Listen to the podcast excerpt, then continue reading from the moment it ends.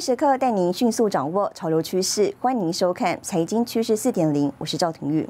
首先带您看到 Semi 国际半导体产业协会六月二号的最新报告指出了，全球第一季半导体设备出货呢成长百分之五，北美跟欧洲加强晶片本地制造的力度。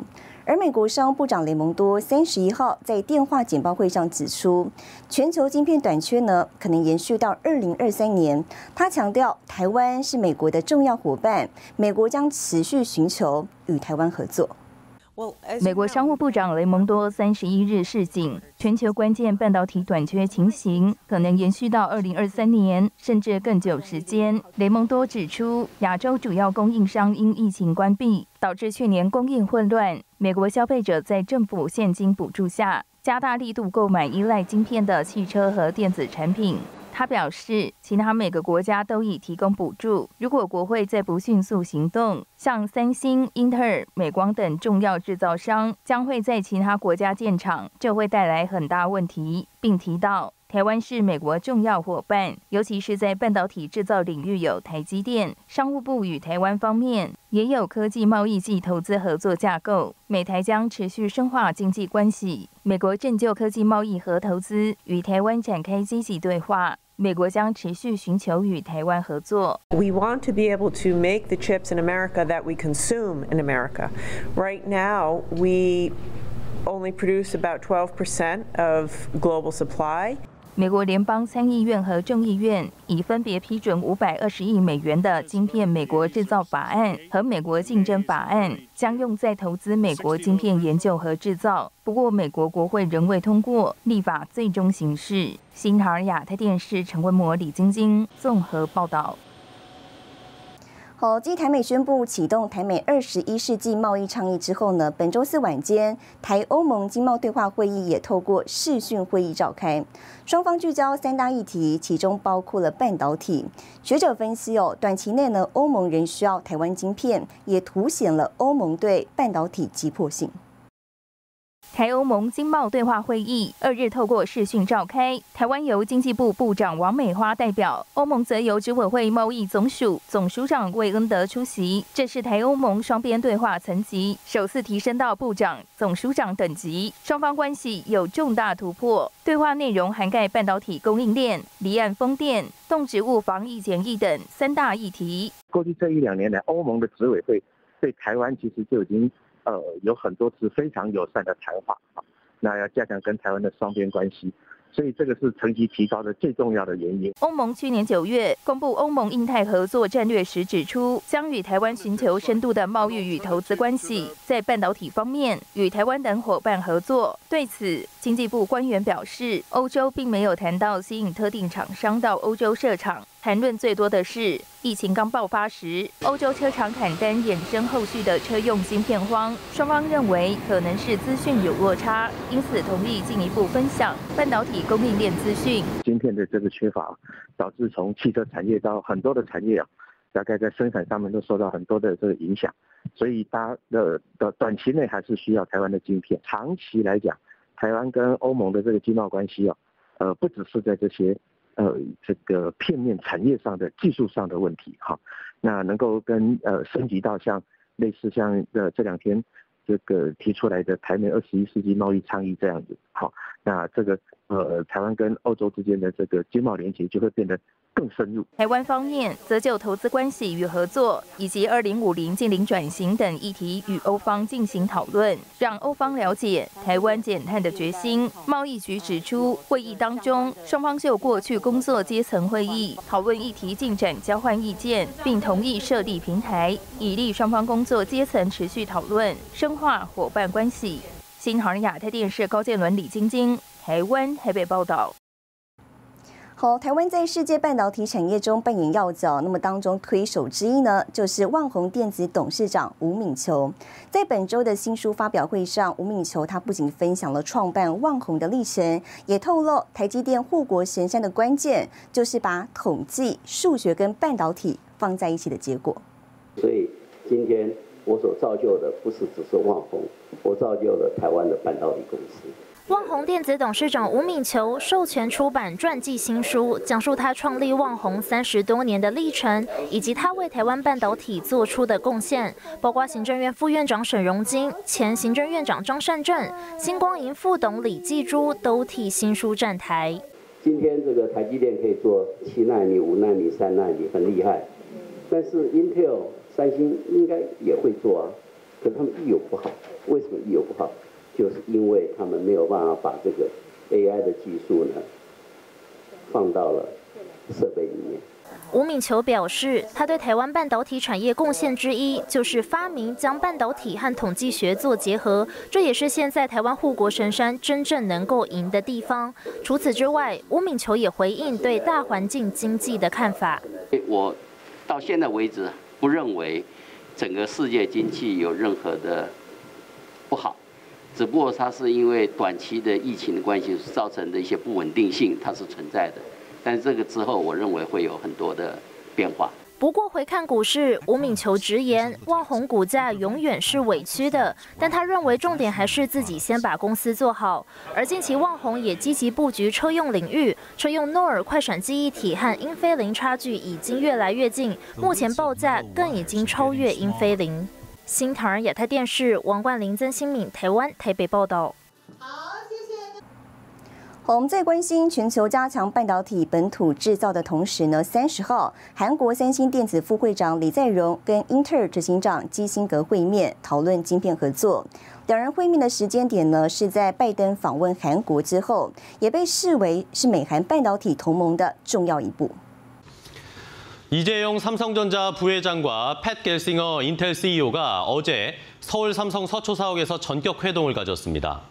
三十号，韩国三星电子副会长李在镕与英特尔执行长基辛格会面，讨论晶片合作。 삼성전자에 따르면 이 부회장과 게싱어 이제 인텔 CEO가 어제 삼성 그 서초 사옥에서 만나서 차세대 메모리 그리고 이제 팹리스 시스템 반도체 그리고 파운드리 그 PC와 모바일 등 거의 뭐 모든 분야 모든 분야에서 협력 방안을 논의했다라고 이렇게 얘기를 하고 있습니다.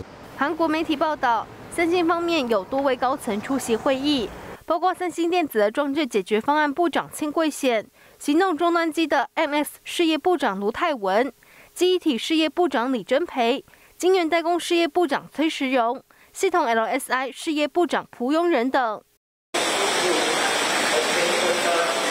而在基辛格与李在镕会面之前，美国总统拜登才到访韩国。当时拜登访韩的第一站就是三星电子位于平泽的晶圆厂。This is the moment. in my view, to invest in one another, to deepen our business ties, to bring our people even closer together. This is something President Yoon and I will be talking about on our visit later this, after this meeting and in the months ahead. 오늘 바이든 대통령의 평택 캠퍼스 방문은 반도체가 갖는 경제 안보적 의미는 물론 반도체를 통한 한미 글로벌 포괄적 전략 동맹의 의미를 되새길 수 있는 좋은 기회가 될 것입니다. Over a quarter century ago, Samsung became the first international company to make semiconductors in the United States. We highly value our friendship and look forward to continuing our special relationship. 在美韩首脑峰会之后，三星与英特尔联手，也被视为美韩在半导体同盟的重要一步。预料这次合作将带动美韩半导体产业在更多领域的合作。新唐人亚太电视洪玉婷、张麒麟综合报道。好，接着带您看到这一周的财经趋势短波。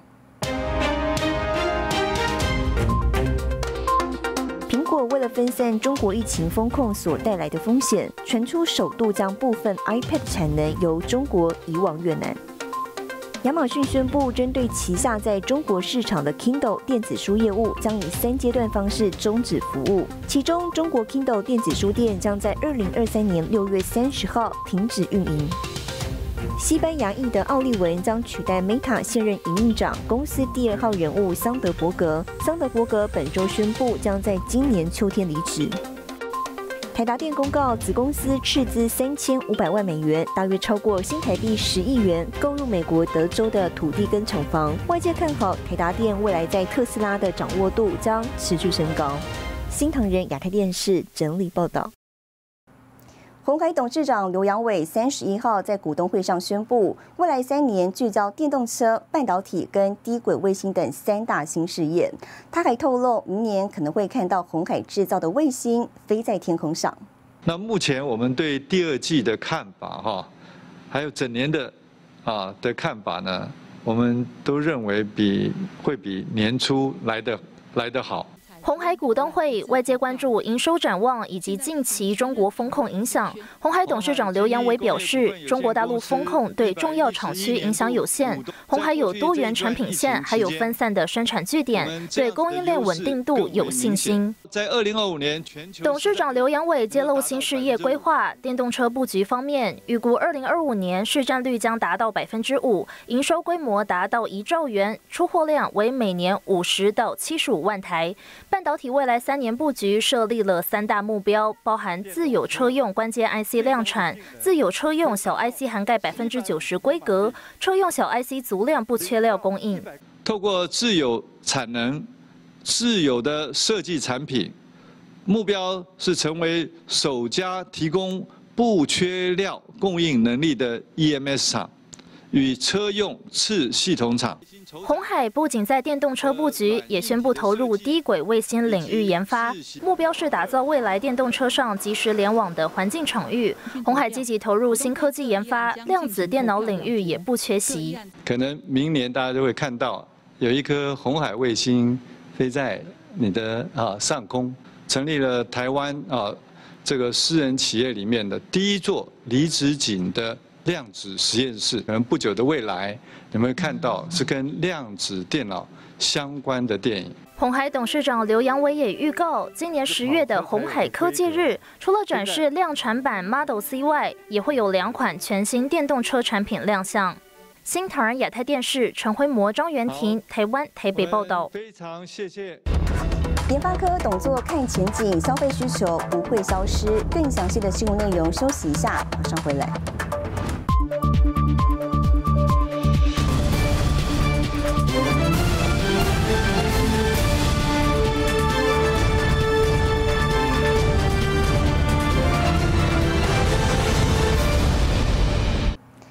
回来受到风控影响，中国四月智慧型手机系统单晶片出货量呢年减百分之二十一点六，月减百分之十二点一。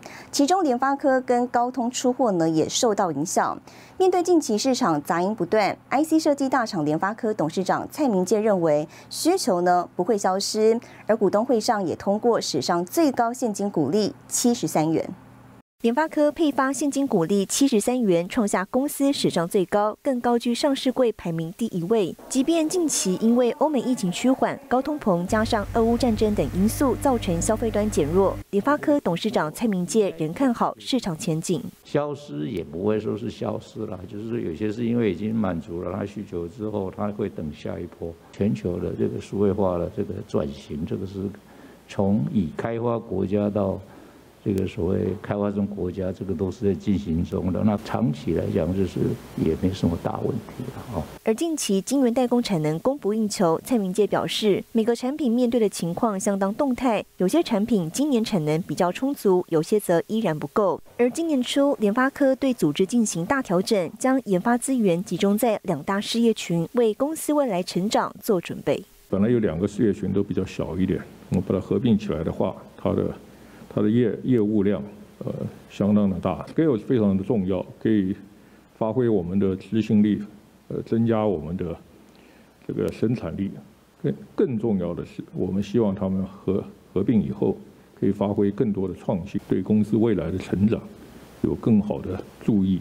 即便全球震惊环境动荡，联发科去年全年营收和每股盈余双双创下新高，全年营收达四千九百三十四亿元，每股盈余年成长超过两倍，来到七十点五六元。执行长蔡立行也在现场向股东们信心喊话：全球半导体当然这个虽然说有这些一些逆风了，不过呃长期的展望是乐观的，联发科的成长会高于全球。半导体产业的平均成长率。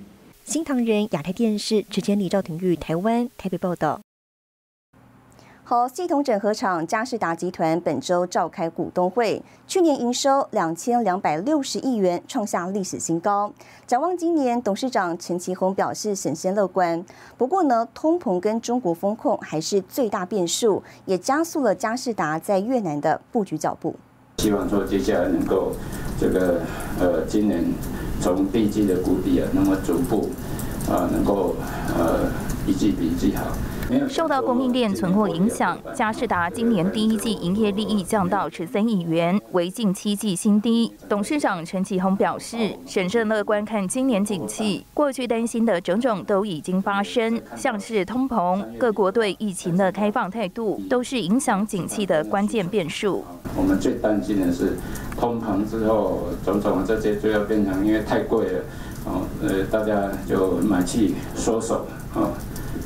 那这个情况就会开始偏单，偏单之后，很多的这些高库存啊，产生了这些效应。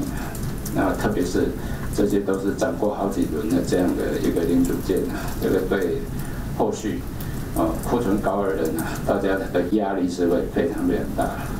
陈启宏指出，今年各大厂的库存持续增加。嘉士达大本营在苏州，过去透过铁路运输到欧洲，但俄乌战争爆发，铁路运输停摆，只好改成海运。目前库存大多都在海上。中国无预警的持续风控，推升嘉士达在越南布局的脚步加快。拜登有讲说，可能七月后可能会水会拿掉，但是这已经不是重点，重点是如果大陆的疫情随时风控，随时就下大的话，那。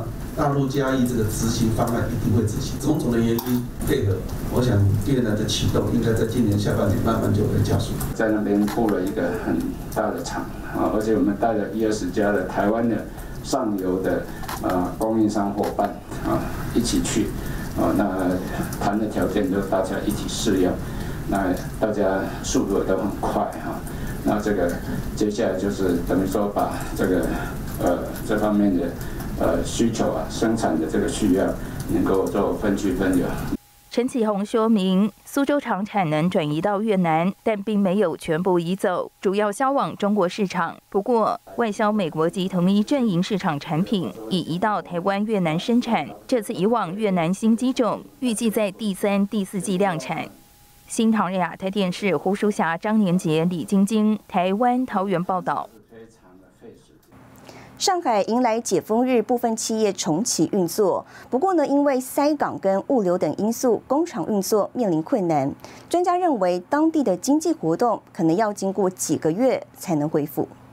经历两个月的严格风控，上海迎来解封日，部分企业重启运作，但内部仍需实施分区管理，做互相隔离。专家认为，当地的经济活动可能要经过几个月才能恢复。As far as uh, manufacturing and uh, supply chains uh, resumption. It's going to take some time. When you lock down an entire city of over 25 million people, there's there are huge economic costs associated with that. So hopefully, going forward, uh, they will deal with the uh, uh, the containment in a different way.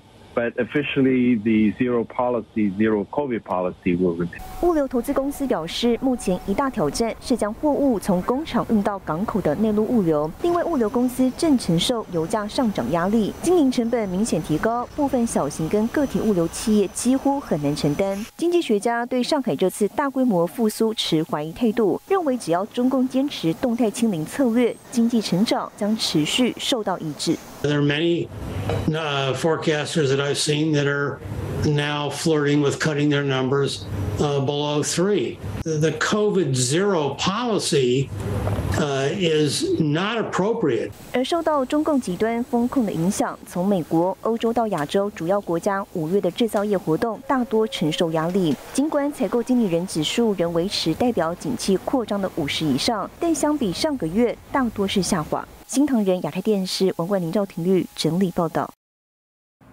好，掌握太空领域呢，如同大大掌握国安。近期，美国国防情报局报告指出了，中共的情报监测跟侦察卫星数量持续扩大，而中共呢，更将马斯克的星链卫星视为一大军事威胁。美国专家呼吁，美国必须要强化太空军事优势。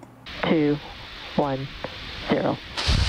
马斯克的星链卫星协助乌克兰在战况下维持网络通畅，却被中共视为头号威胁。一位中国专家主张，中共军队应该发展反卫星技术，并具有摧毁星链卫星的能力。China is trying to figure out how they can deprive of deprive us of that potential advantage, and what we need to do is protect that potential advantage by saying it will be an act of war, China, if you even think about targeting those systems. 目前，SpaceX 已经将两千颗星链卫星送上太空，而近几年美中之间的角力从科技战、半导体再到外太空。美国国防情报局报告指出，中共的情报监测与侦察卫星数量持续扩大，仅次于美国，并拥有多种不同功率水平的地面镭射武器，能够扰乱或损坏卫星。Uh, launching a ground-based interceptor to attack an American uh, global positioning uh, satellite or uh, surveillance satellite requires much, much more effort, whereas simply pointing a laser is far easier. We need to be doubling down on our military advantages in space and moving to protect our existing satellite constellations while at the same time threatening the satellites of our enemies. 从民间的网络服务，再到军方的通讯、武器发射，都需要仰赖卫星。近期，美国跟日本更有意在太空领域合作，对抗中共跟俄罗斯日益升高的威胁。新唐人亚太电视王冠林、赵廷玉整理报道。接下来带你浏览这一周的重要财经数据。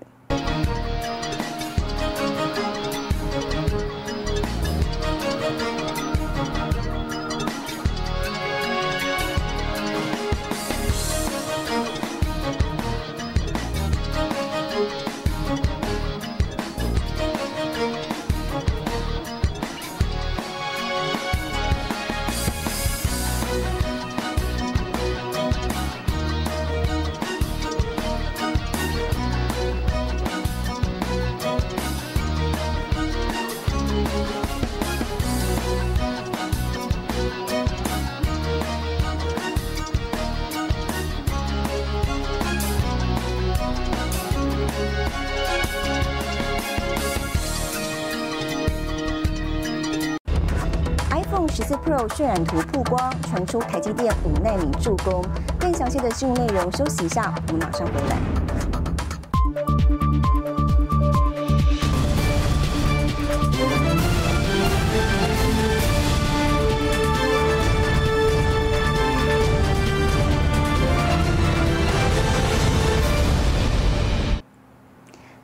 消费者相当期待的 iPhone 十四系列新机，预计在今年苹果秋季发表会亮相。